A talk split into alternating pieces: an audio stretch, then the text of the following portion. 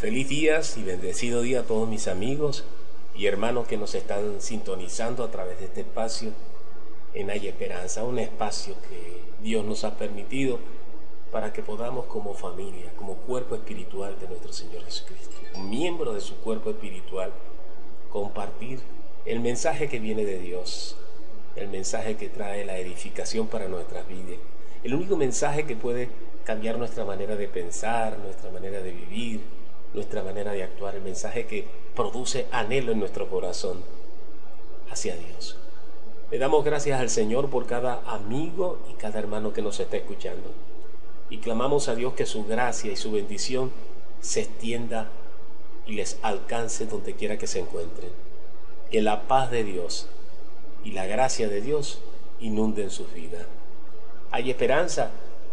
Medita la palabra del Señor. El tema que tenemos para hoy lleva por título El fruto que Dios anhela de nuestra fe, de la fe que ha puesto en nosotros.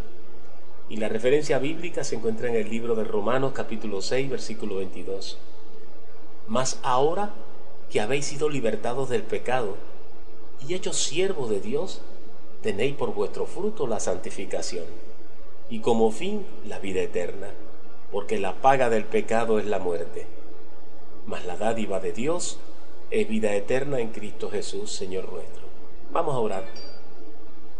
Padre, te doy infinitas gracias, porque nos has establecido, Señor, en un lugar que tú has escogido para reunirnos como tu pueblo, en el cuerpo espiritual de nuestro Señor Jesucristo. Es allí donde tú ministras tu palabra, es allí donde somos edificados, donde somos fortalecidos, es allí donde nuestros ojos espirituales se abren, Padre, para que podamos experimentar el propósito tuyo para nuestras vidas. Es allí donde está el gobierno de nuestro Señor Jesucristo y su señorío sobre nuestras vidas. Es allí donde aprendemos a caminar conforme a tu voluntad y a ser guiados por tu Santo Espíritu en todo lo que emprendamos, Señor. Es allí que podemos conseguir la paz y la felicidad, por Señor, porque la paz que viene de ti es eterna, no es perecedera.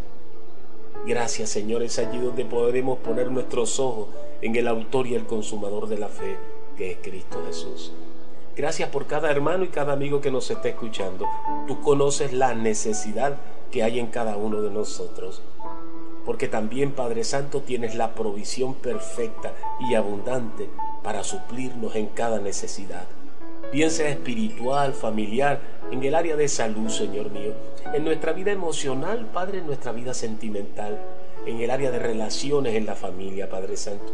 Te pedimos, Señor, que seas tú obrando, Padre, de manera sobrenatural a través de tu Santo Espíritu y que tu gracia nos acompañe hoy y siempre, Señor. Toma tu siervo, Padre, quita todo impedimento que pueda Padre, oponerse a que tu palabra pueda fluir libremente a través de tu Santo Espíritu. Padre, porque somos tus siervos, ministros de Jesús e instrumentos del Espíritu Santo para toda buena obra, como dice tu palabra en Efesios 2.10. Te damos la gloria en el precioso nombre de Cristo Jesús. Amén, amén y amén. Bien apreciado amigo y hermano que me estás escuchando, el término santificado se traduce en la Biblia en, el hebreo como Kadash y en el griego como agiazo. Sus significados se vinculan a dos ideas dominantes de la definición del concepto de santo, lo que es apartado y separado o consagrado a Dios. Y en segundo lugar, transformación completa e integral de nuestro ser, que corresponde a quienes entramos en esa relación perfecta con Dios. O sea que cuando hablamos de santificación, estamos hablando no solamente de ser apartados y consagrados para Dios, sino ser transformados por esa cercanía, por esa relación que tenemos con Él. En Primera de Tesalonicenses capítulo 5, 23 dice la palabra del Señor, y el mismo Dios de paz os santifique por completo, y todo vuestro ser, espíritu, alma y cuerpo sea guardado irreprensible para la venida de nuestro Señor Jesucristo. Apreciado amigo y hermano que me escucha, es allí donde debe estar centrada toda nuestra atención. Es allí donde debe ser potenciada nuestra fe, en entender que Dios es santo en majestad, en trascendencia, en misterio, separado del hombre y del pecado. Y sin santidad es imposible agradar a Dios en nada. En primer lugar, agradar a Dios no solamente significa ser apartado para Él. Si así fuese, nos iríamos todos a vivir en los sitios más recóndidos del planeta, apartados de toda la sociedad y de las tentaciones que nos rodean en este mundo. Pero lamentablemente esto no es más de lo mismo. Podemos ayunar, podemos orar, podemos leer la Biblia, hacer buenas obras, ir a la iglesia, formar iglesias de casa, grupos de oración, pero esto de nada sirve porque aunque hayamos aceptado a Jesús como nuestro Salvador, seguiremos aferrados, abrazando a nuestras viejas costumbres y malos hábitos heredadas por la naturaleza de pecado que hay en nosotros, y siendo gobernados por el viejo hombre que mora en nosotros. Simplemente, apreciado hermano y amigo que me escucha, cambiamos de forma, pero no de fondo. Pasamos de ser gentiles a ser religiosos.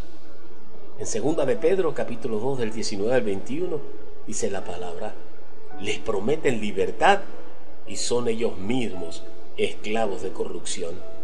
Porque el que es vencido por alguno es hecho esclavo del que lo venció. Ciertamente, si habiéndose ellos escapados de las contaminaciones del mundo, por el conocimiento del Señor y Salvador Jesucristo, enredándose otra vez, en ella son vencidos. Su postrer estado viene a ser peor que el primero. Porque mejor les hubiese les hubiera sido no haber conocido el camino de la justicia que después de haberle conocido volverse atrás del santo mandamiento que le fue dado. En segundo lugar, hermano, para poder agradar a Dios, es experimentar cada día en nuestras vidas el ser transformado por medio de nuestra diaria y cercana relación con Él. La santificación no puede ser alcanzada por ninguna obra que nosotros podamos hacer. Solo es posible cuando entramos en una íntima y cercana relación con Dios, siendo expuesto a su majestad divina. Es que verdaderamente es transformado nuestro ser. Cada vez que nos parecemos más a Jesús, nos acercamos más a Dios y cada vez somos transformados a la imagen y semejanza de su Hijo. Y el mismo Dios de paz, dice la palabra de Dios, os santifique por completo. Es obra de Dios. Y todo vuestro ser, espíritu, alma y cuerpo sean guardado irreprensible para la venida de nuestro Señor Jesucristo. ¿Cuántos de nosotros no anhelamos vivir en santidad, de hacer la voluntad de Dios, de agradarle en todo lo que hagamos. Pero déjame decirte, apreciado hermano que me escucha y amigo, no hay una fórmula secreta ni mágica en el hombre para que esto suceda. Solo debemos tratar de agradar a Dios en todo lo que hagamos, que nuestra vida responda a su voluntad perfecta. Porque al hacerlo somos conformados a la imagen de su amado Hijo Jesucristo. En el libro de Efesios capítulo 5 del 8 al 10 dice la palabra, porque antes erais tiniebla, pero ahora soy luz en el Señor. Andad como hijos de luz, porque el fruto de la luz consiste en toda bondad, en justicia y en verdad, examinando qué es lo que agrada al Señor. La voluntad de Dios es nuestra santificación. En primera de Tesalonicenses capítulo 4, del 3 al 8, nos dice la palabra, pues la voluntad de Dios es vuestra santificación, que os apartéis de fornicación, que cada uno de vosotros sepa tener su propia esposa en santidad y honor, no en pasión de concupiscencia, como los gentiles que no conocen a Dios, que ninguno agravie ni engañe en nada a su hermano, porque el Señor es vengador de todo, de todo esto. Como ya os hemos dicho y testificado, pues no nos llamó Dios a inmundicia, sino a santificación. Así que el que desecha esto, no desecha a hombre, sino a Dios, que también nos dio a su Espíritu. Apreciado hermano y amigo que me escuchas en esta hora, nuestro mayor y más grande y sublime anhelo debe ser siempre el que seamos conformados, confirmados a la imagen de Jesús.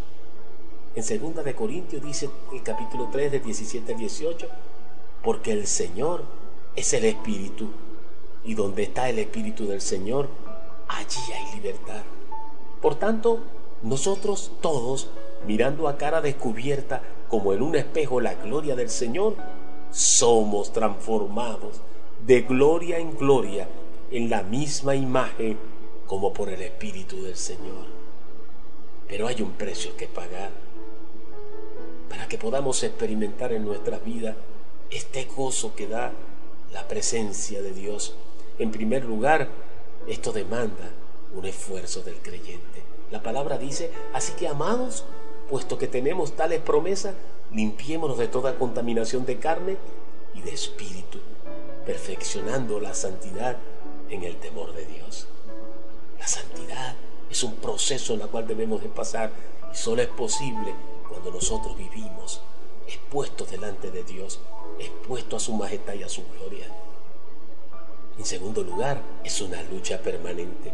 En Romanos 7 del 22 al 25, la palabra nos enseña, porque según el hombre interior me deleito en la ley de Dios, pero veo otra ley en mis miembros que se rebelan contra la ley de mi mente y que me lleva cautivo a la ley del pecado que está en mis miembros. Miserable de mí, ¿quién me librará de este cuerpo de muerte? Gracias doy a Dios por Jesucristo nuestro Señor.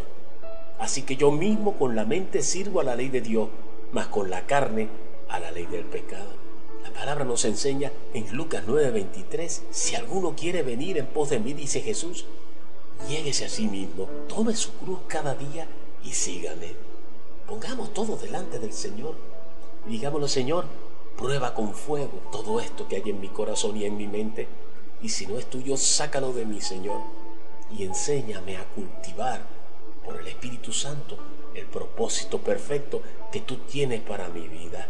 En tercer lugar, debemos reconocer que no es obra nuestra, que es exclusiva obra de Dios. En el libro de Primera de Tesalonicenses 5 del 23 al 24, la palabra nos enseña, y el mismo Dios de paz os santifique por completo, y todo vuestro ser, espíritu, alma y cuerpo sean guardados irreprensibles para la venida de nuestro Señor Jesucristo. Fiel es el que os ha llamado y el cual también hará. Dios ha determinado bendecirnos y nos ha sellado con la sangre del Cordero para vida eterna. Vengamos al Señor en un corazón sincero, reconociendo lo que somos delante de Él, diciéndole, Señor, yo soy un hombre débil, pero tu palabra dice, diga al débil fuerte soy, todo lo puedo en Cristo que me fortalece. Bástate mi gracia, porque mi poder se perfecciona en la debilidad. Pon tu vida en manos del Señor y hará, porque fiel es el que os llama el cual también, dice su palabra, cumplirá su propósito en nosotros. Que el Señor te bendiga y que esta pequeña reflexión, esta semilla caiga en lo más profundo de tu corazón y haga surcos que traigan fruto abundante y que traiga la transformación en tu vida hasta llevarte a ese nivel, a ser confirmados a la imagen de nuestro Señor Jesucristo. Que Dios te guarde y hasta otra nueva oportunidad.